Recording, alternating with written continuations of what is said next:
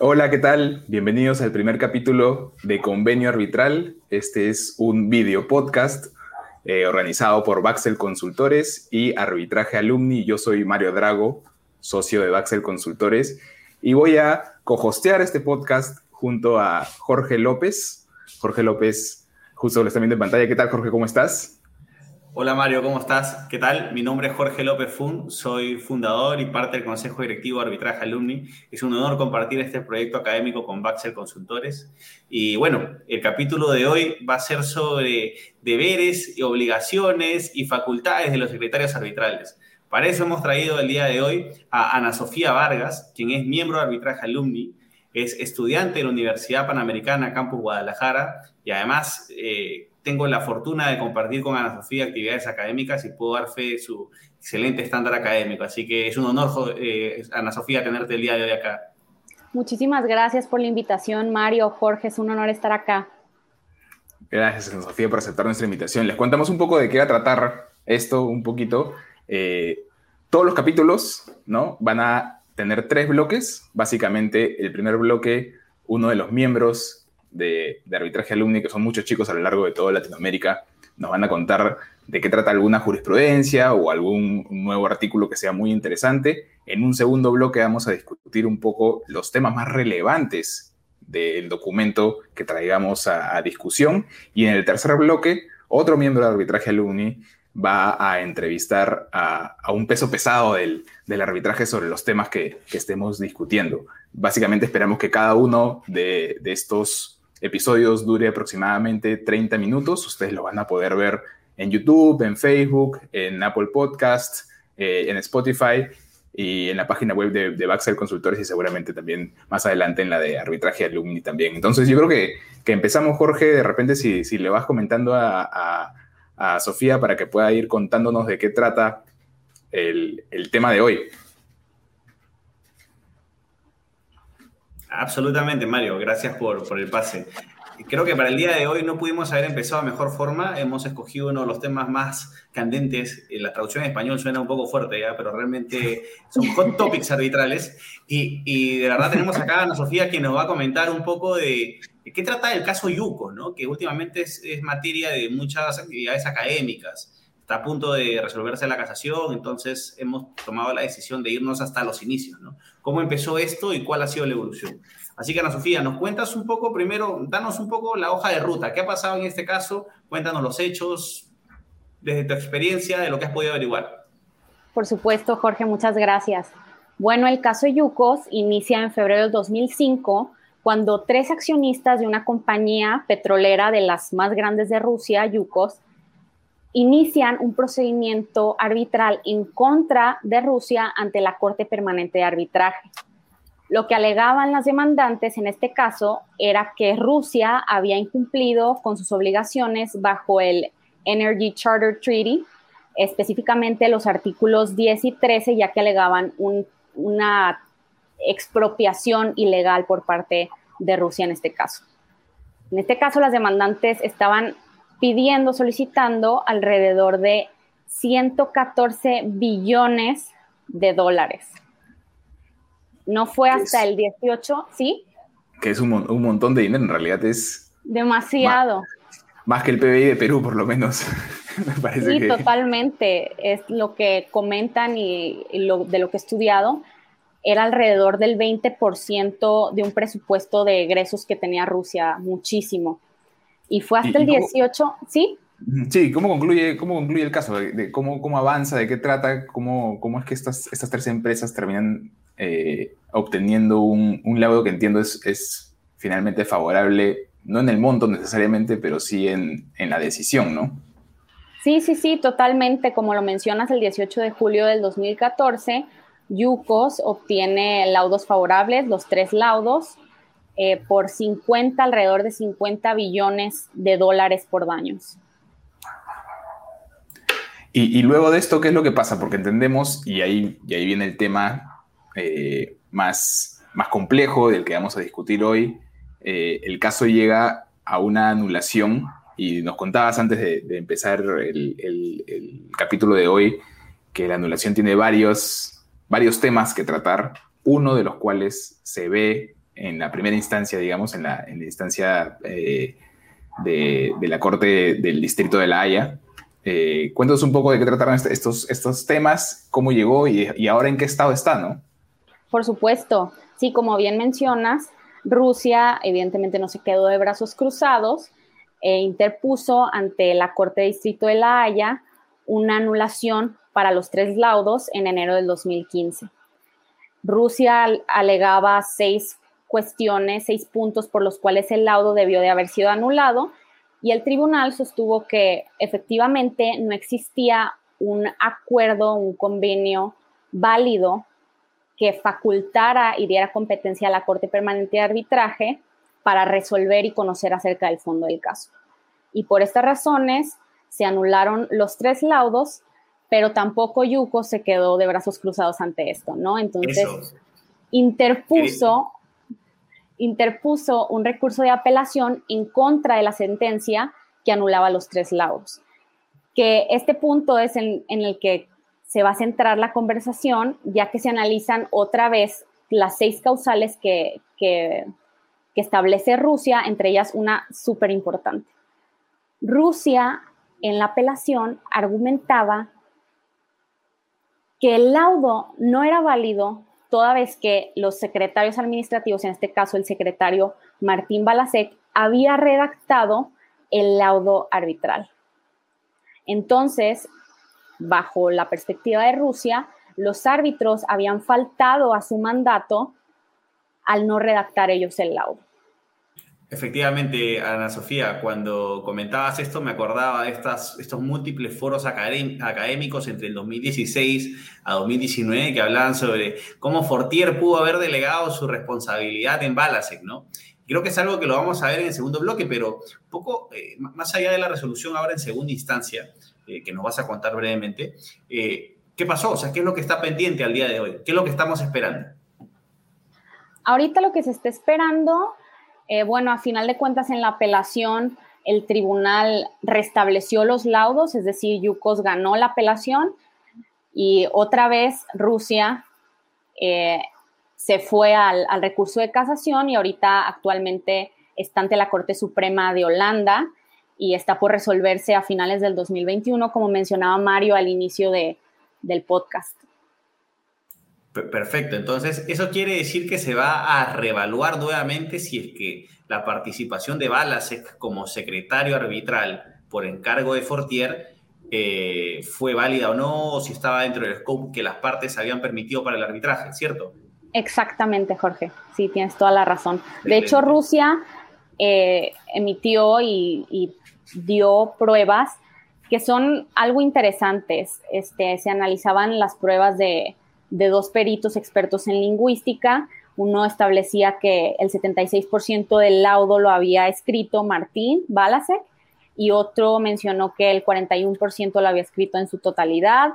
También se estudió lo de las horas en relación con, con el tribunal arbitral, ya que Martín Balasek tuvo y facturó alrededor de 3.006 horas. 381 únicamente acerca de la, de la jurisdicción del caso y todas las demás, que son 2.000 y tantas, acerca del fondo. Entonces, esto Rusia alegaba que eran indicios de que el tribunal faltó con este mandato del que estaba mencionando anteriormente.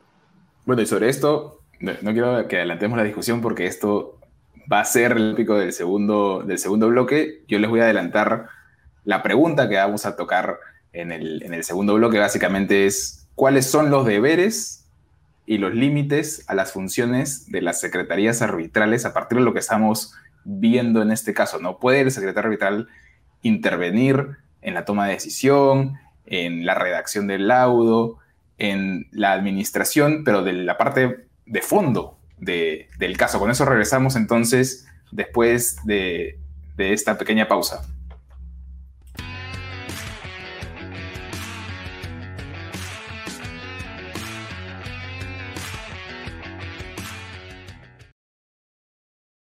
Ok, regresamos entonces y les pongo la pregunta primero a ustedes, a ver qué, es lo que opina. Primero Jorge, de repente, eh, ¿qué es lo que opina sobre, sobre el tema? Tenemos unos 10 minutos para hablar de este tema y luego pasaremos a conversar eh, Diego Monroy, que es digamos, nuestro corresponsal este, encargado, conversará también un poco sobre los temas de fondo con, con Verónica en, el tercer bloque. Así que, eh, nada, Jorge, ¿qué opinas? ¿Cuáles son los deberes, los límites a las funciones de la Secretaría Arbitral en general, no? Primero hablemos de lo general y ya luego entraremos un poco a este caso en particular. Bueno, yo creo que es una gran pregunta, Mario, la verdad, y, tomo como buen punto de partida los antecedentes que nos contó Ana Sofía, que creo que escribió de una manera bastante clara lo que pasó en Yucos. Y, ha sido tan, tan landmark este caso que incluso eh, se han replanteado muchas instituciones arbitrales el rumbo de sus reglamentos. Porque antes había un vacío tremendo sobre cuáles eran las funciones y deberes de los secretarios arbitrales. Normalmente, de manera coloquial, y eso lo hemos podido ver en la práctica, tú, yo, Ana Sofía y más personas que pueden estar involucradas en el sector arbitral, el secretario normalmente se encarga de temas administrativos, se encarga de eh, ayudar al tribunal arbitral a la consecución de sus objetivos como una suerte de apoyo, ¿no? Que, que, es muy distinta a la función que cumplen los asistentes del tribunal arbitral, que ya, bueno, más en el arbitraje internacional hay como una suerte de diferencia, ¿no? Los asistentes son personas que asisten a uno de los árbitros, al presidente comúnmente, y hay personas que se encargan del rol administrativos.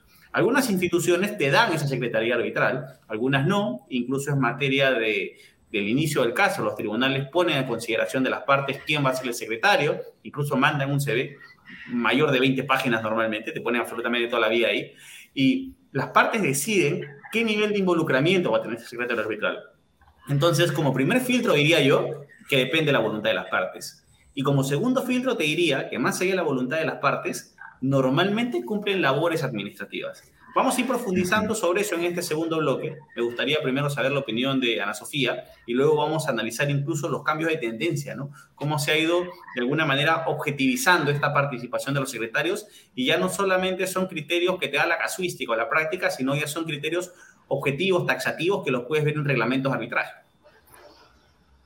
Sí, como mencionabas, Jorge, o sea, esta pregunta no tiene una única respuesta, ¿no? Va a depender de el reglamento de la institución arbitral, del acuerdo de las partes, incluso muchas veces del tamaño del caso que está en cuestión. Pero lo que yo considero es que las funciones de un árbitro es como tal asistir a un árbitro en la toma de decisiones.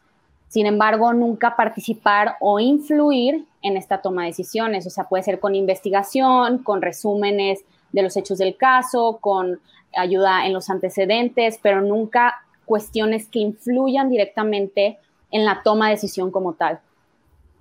Como, como todo en el derecho depende, ¿no? Claro. Todo, depende de la situación, pero en general creo que, a ver, este, este es una posición muy, muy particular, muy en general, porque claramente si, si, si las partes así lo quieren, nada, nada, impide que se pueda hacer, a menos que, que, la ley de alguna, de alguna jurisdicción te lo prohíba. Podría ser que, que, que, las partes decían que es el secretario el que, el que va a terminar decidiendo el, si hay un voto este, final, ¿no? De, o de qué, cómo va a ser el fondo de la controversia, la, la decisión del fondo de la controversia, pero en general, justamente la idea de un secretario arbitral es la de la de asistir, ¿no? La idea de una secretaría es la de asistir al tribunal, no la de tomar las decisiones por ese tribunal. Pero, y yo lo he visto mucho, y acá sucede también eh, en los arbitrajes locales y en arbitrajes internacionales, que el secretario está de apoyo no solo para mandar los correos electrónicos o firmar las resoluciones, este, las notificaciones, me refiero a las partes, sino también para de repente y así lo menciona el, caso también, para redactar parte de los antecedentes, para ayudar a los árbitros a ordenar un poco la argumentación que han tenido al momento de deliberar. Y, por ejemplo, el árbitro, no sé si, si podría suceder, pero creo que sí, podrían estar sentados como estamos nosotros tres acá y decidir, bueno, le vamos a dar la razón a la parte demandante, secretario arbitral, ayúdanos a redactar lo que hemos conversado durante esas tres horas, ¿no? Y les puede hacer el primer, el primer draft, ¿no? Por ejemplo. Este, este primer draft es el que podría ser, marcar la, línea, límite, digamos, entre lo que se puede y lo que no se puede hacer. ¿Hasta qué punto? Le suelto la pregunta otra vez, ¿no? ¿Hasta qué punto el secretario puede eh, incorporar argumentos de fondo en el primer borrador del, laudo, ¿no? Vayamos a desde allí para arriba y para abajo, que son los dos, los dos temas. Creo que para abajo no hay ningún problema con el secretario únicamente redacta antecedentes, este, o se encargue simplemente de las cuestiones que tienen que ver con los temas procedimentales, pero para arriba, ¿qué tanto más podría hacerlo? Ya hemos dicho que la respuesta es depende del caso, de lo que quieran las partes y lo que permite las reglas de la jurisdicción en donde estén, pero ¿cómo debería ser la buena práctica? ¿no? Creo que eso es lo que deberíamos nosotros conversar hoy, más allá de eso. Les doy la palabra, eh, de repente Sofía, si, si quieres comenzar tú. Bueno, sí, yo creo que acerca de lo que mencionas de incorporar nuevos argumentos al fondo, yo creo que no sería una buena práctica, aunque así las partes lo pacten, o bueno, sí, las partes lo pactan así, pero debería de evitarse, toda vez que una preocupación que hay ahorita en, en el arbitraje internacional es que el secretario se convierta en un cuarto árbitro, ¿no? Esto es lo que han dicho muchos doctrinistas porque debemos de recordar que el mandato del árbitro es intuito persone. Es decir, los únicos facultados para resolver sobre la controversia y sobre el fondo, en principio, pues únicamente son los árbitros que las partes designaron. Esto es sumamente importante porque, a final de cuentas, un incentivo del arbitraje es que tú puedas escoger a tu propio juzgador, ¿no? Entonces, las partes hacen este análisis previo de designar a su árbitro acerca de su expertise, de su, de su área de, de expertise, sus años de trabajo, incluso posturas previas que hayan emitido para saber o para intentar saber cómo va a resolver este caso y es por eso que lo escogen. Entonces, no se sujeta al secretario administrativo al mismo análisis. Entonces, esto pudiera ocasionar el delegar esta, esta toma de decisiones un desincentivo muy grande para, para llevar a cabo un procedimiento arbitral, ya que la persona que tú quieres que tome tus decisiones no lo está haciendo, ¿no? Entonces, yo en principio creería que el secretario administrativo no puede incorporar argumentos al fondo, sino redactar tal cual lo que el árbitro está pidiendo, lo que el tribunal arbitral ha considerado. Esa sería mi, mi posición al respecto. Excelente, excelente, Ana Sofía. Sí, mira, y, ahí mi respuesta sería, yo creo que actualmente hay un impedimento para poder hacerlo más allá de lo que pasa en la práctica. ¿ya? Entiendo que en la práctica es muy común delegar esta responsabilidad para hacer draft, pero de órdenes procesales, en las que no se emite alguna decisión de fondo, por ejemplo, con la, hacia la parte cinco días para que responda lo que dijo la contraparte y este tipo de cosas.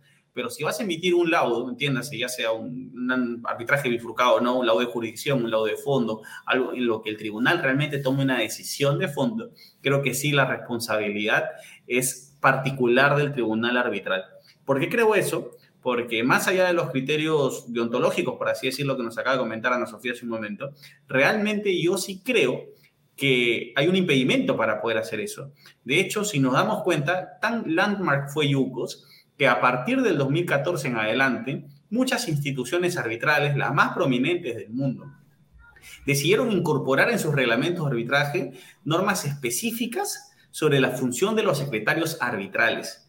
Antes no te decían nada y a partir del 2014 en adelante, que fue UCOS, de hecho, incluso antes del 2014 solamente habían dos, me parece que fue Jams International y uno más por ahí, que decía qué es lo que tenían que hacer los secretarios arbitrales. Luego de eso, ya con la onda esta doctrinaria que comentaba Sofi, no sé, tenemos ahí como cabeza, por ejemplo, a Ole Jensen y muchas personas más de Europa que criticaron tanto esto, que fue que las instituciones arbitrales ajustaron sus reglamentos y ya actualmente hay un impedimento para que el secretario pueda hacer eso. Que dice, el secretario se encarga de funciones administrativas. Segundo, el tribunal no puede delegar estas responsabilidades. Y tercero, que no es un punto en realidad, es una pregunta que la suelto nuevamente a la cancha y con eso creo que podríamos cerrar, es Está bien, el tribunal no puede delegar la responsabilidad de deliberación, pero puede delegar la redacción, que es incluso lo que pasó en el caso Yucos, que se determinó que Balasek había redactado, se presentó unos informes de expertos que decían cómo Balasek redacta normalmente y llegaron a ser como una suerte de contrapeso. Dijeron, Balasek ha redactado 71% de lado, 50% de lado, no me acuerdo los porcentajes ahora.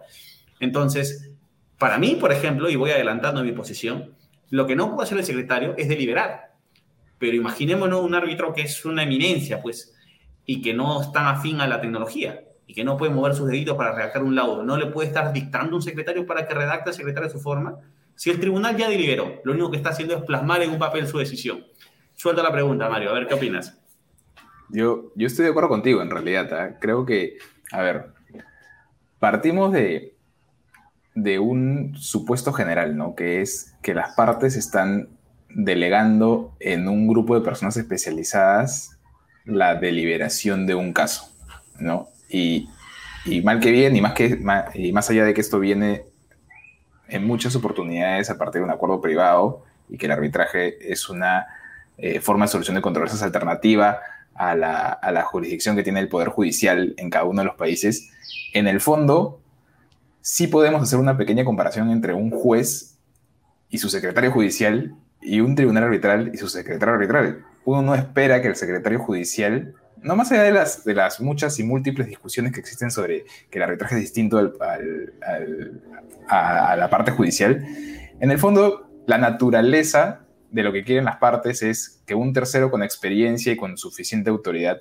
decida sobre el tema y ese no es el secretario.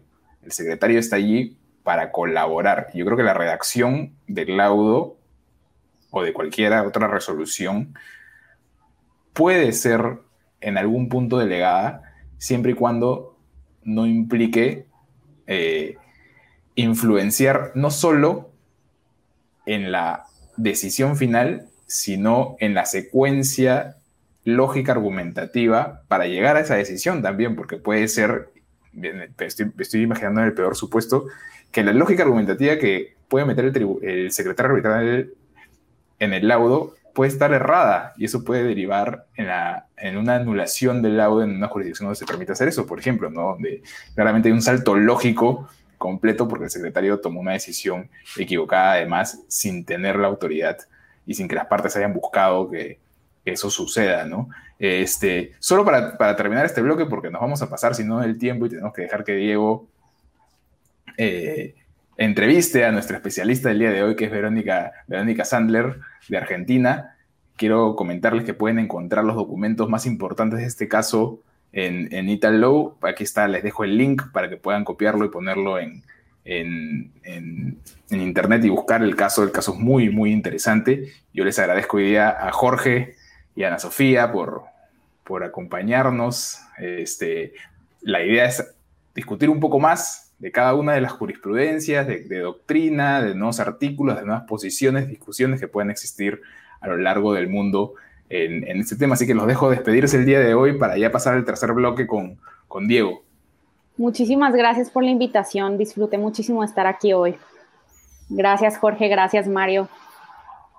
Muchas gracias, Ana Sofía. Ha sido un placer tenerte acá, de verdad. Y creo que el tercer bloque viene con fuerza y Verónica nos va a poder compartir sus experiencias. Algo así como el set de televisión. Le doy pase a Diego.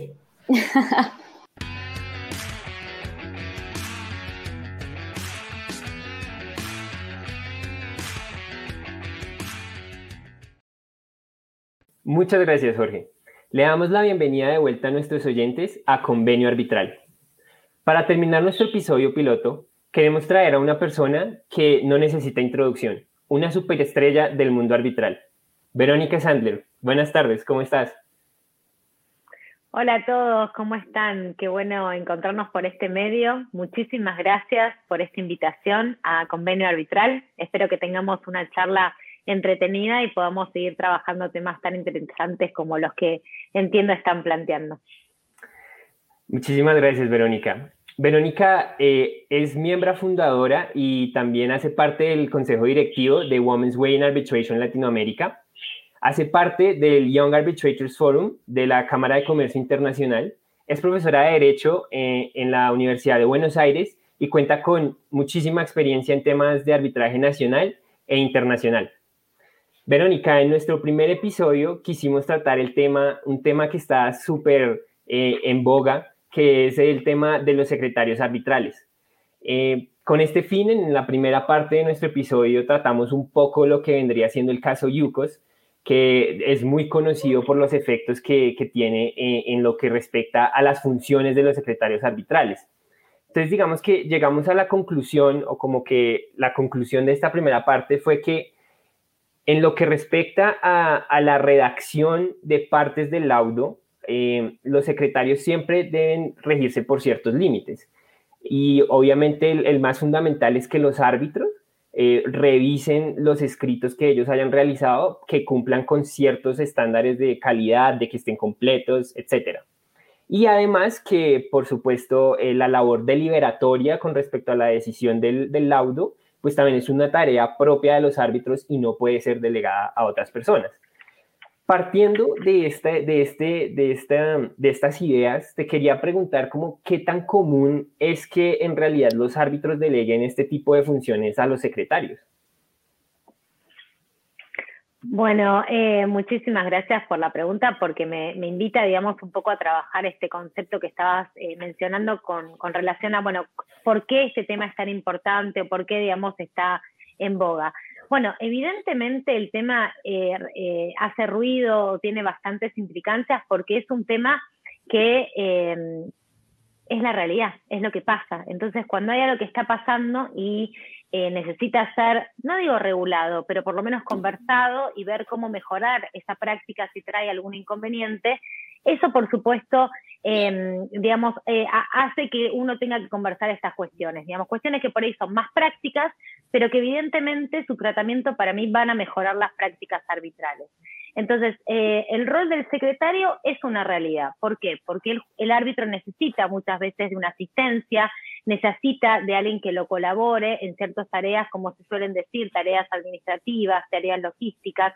Entonces, el, el secretario es una realidad, una realidad de la cual evidentemente un árbitro que eh, tenga más de, por lo menos, digo yo, dos arbitrajes puede necesitar algún tipo de colaboración, siempre en miras de mejorar la calidad de su producto, porque tengo, digamos, em, empecemos con las bases. Cuando uno eh, toma una colaboración, entiendo yo y presumo que siempre es para no aliviar solamente el trabajo, sino para dar mejor calidad y que pueda darse, digamos, mejor eh, calidad del producto que va a ser el laudo. Esto no quiere decir que obviamente eh, el árbitro abuse, ¿no? Un poco de, este, de este favor o esta ayuda que puede de alguna manera brindarle el secretario. En Discúlpame, pregunta puntual, sí. Discúlpame, te interrumpo, Vero, porque tocaste un tema que yo quisiera que, digamos, profundizáramos un poco, y es que dijiste que, o sea, era una realidad y los árbitros, es claro que en algunas ocasiones necesitan esta ayuda. Entonces, en ese sentido, ¿tú crees que podría ser una buena, una buena práctica hacer una suerte de disclosure sobre la participación de los secretarios y los asistentes en los arbitrajes? Claro, bueno, e, en línea lo que me estabas comentando, ¿no? Bueno, ¿cuán común es? Bueno, sí, es muy común que uno necesite generalmente la ayuda de un secretario. Creo yo que el secretario eh, muchas veces mejora, como decíamos eh, recién, el producto, así que entiendo que el árbitro lo hace en ese sentido. Ahora, ¿deberían hacer un disclosure sobre la participación en los alcances de este secretario? Sí, por supuesto. Eh, el secretario oculto no es una buena, no, es recomendable.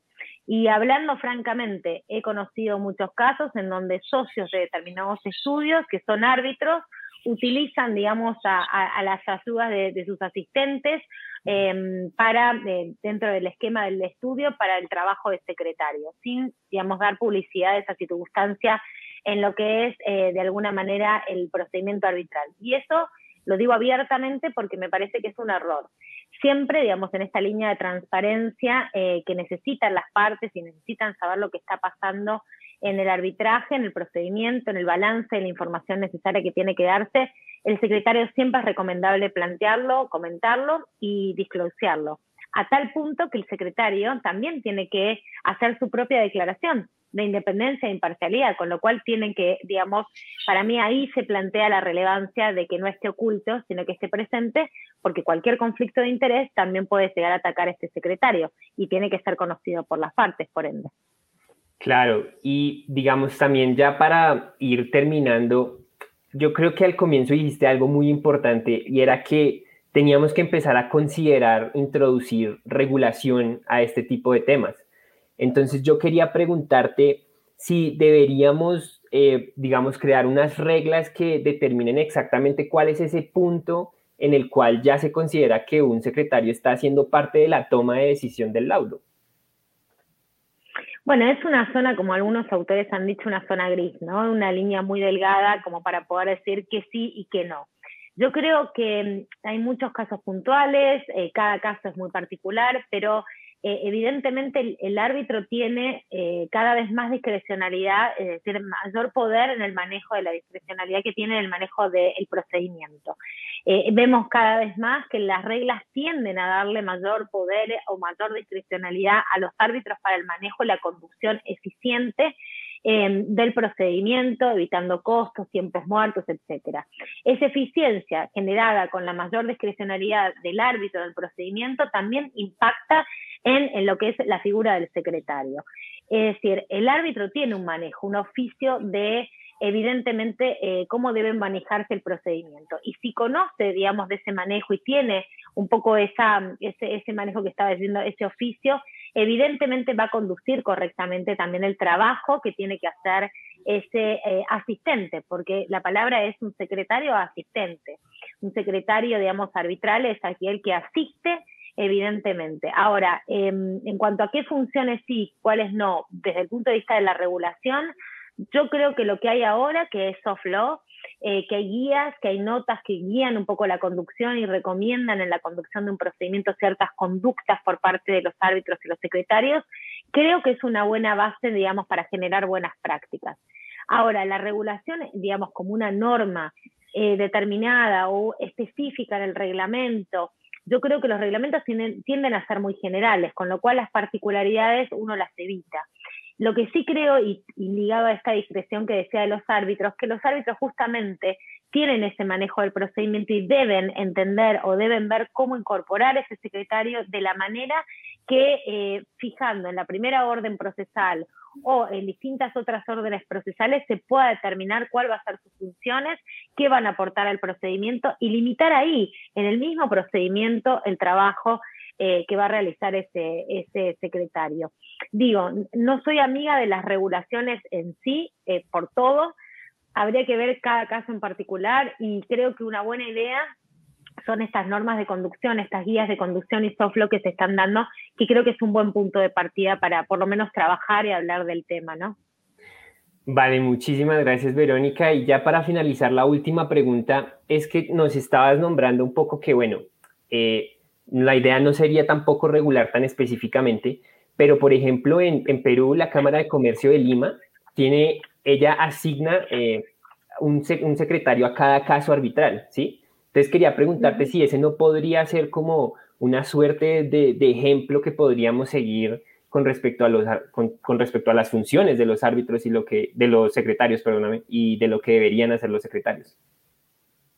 Bueno, totalmente. Bueno, yo tengo la suerte y el gusto de tener práctica también eh, como árbitro en Perú y tengo la suerte de todas mis experiencias como árbitro. He tenido excelentes secretarios y secretarios que me han colaborado, me han ayudado y no necesito aclarar el, el punto, digamos, ni ellos a mí ni yo a ellos. Hay un entendimiento, digamos, bastante claro y por eso digo de nuevo, ¿no? El oficio del árbitro y saber cuáles son esos límites en los cuales uno no puede ir más. Eh, evidentemente el caso de Yucos que ustedes habían analizado, que no terminó tocando este tema, terminó anulando por otras cuestiones, no anuló por este, eh, esta, esta, alegación de, la Federación Rusa, pero evidentemente puso eh, un tema ¿no? bien escandaloso, si se puede decir, sobre la mesa. Pero, pero bueno, esto tiene que ver con posibles, digamos, miradas del artículo 5 en, miradas para la ejecución, si puede o no impactar el día de mañana en la ejecución de estos lados, etcétera, etcétera. Digo, es interesante ver un poco el, caso y cómo va repercutiendo en la práctica arbitral, pero nos dejó una enseñanza. Y la enseñanza es que las partes quieren previsibilidad. Quieren saber qué está pasando en el arbitraje, cómo se está conduciendo, quién lo está llevando, cómo se está llevando. Entonces, saber el rol del, del secretario es muy importante en esa transparencia y previsibilidad.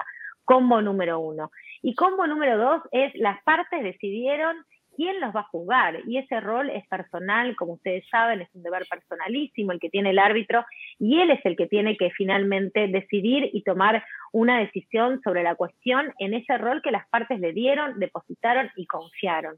Con lo cual es indelegable y no lo puede delegar en este tercero que se asiste, pero no puede de ninguna manera reemplazarlo como se ha llamado en este caso y como se ha comentado el cuarto árbitro. Eso creo que no, no, no sería lo correcto. Y para finalizar, me parece que es importante tener en cuenta que se están dando distintas instancias igual a lo que es la preparación del procedimiento y durante el procedimiento para darle la oportunidad eh, al árbitro de si no se da cuenta de que está abusando por ahí del, digamos, de, del trabajo que se le está solicitando al asistente o del límite que estábamos hablando que debe contar, me parece que eh, sería bueno pensar por ahí en que existen algunas advertencias, por ejemplo, al aceptar el cargo por parte del árbitro, en donde el árbitro, las instituciones le dicen, ¿usted tiene tiempo?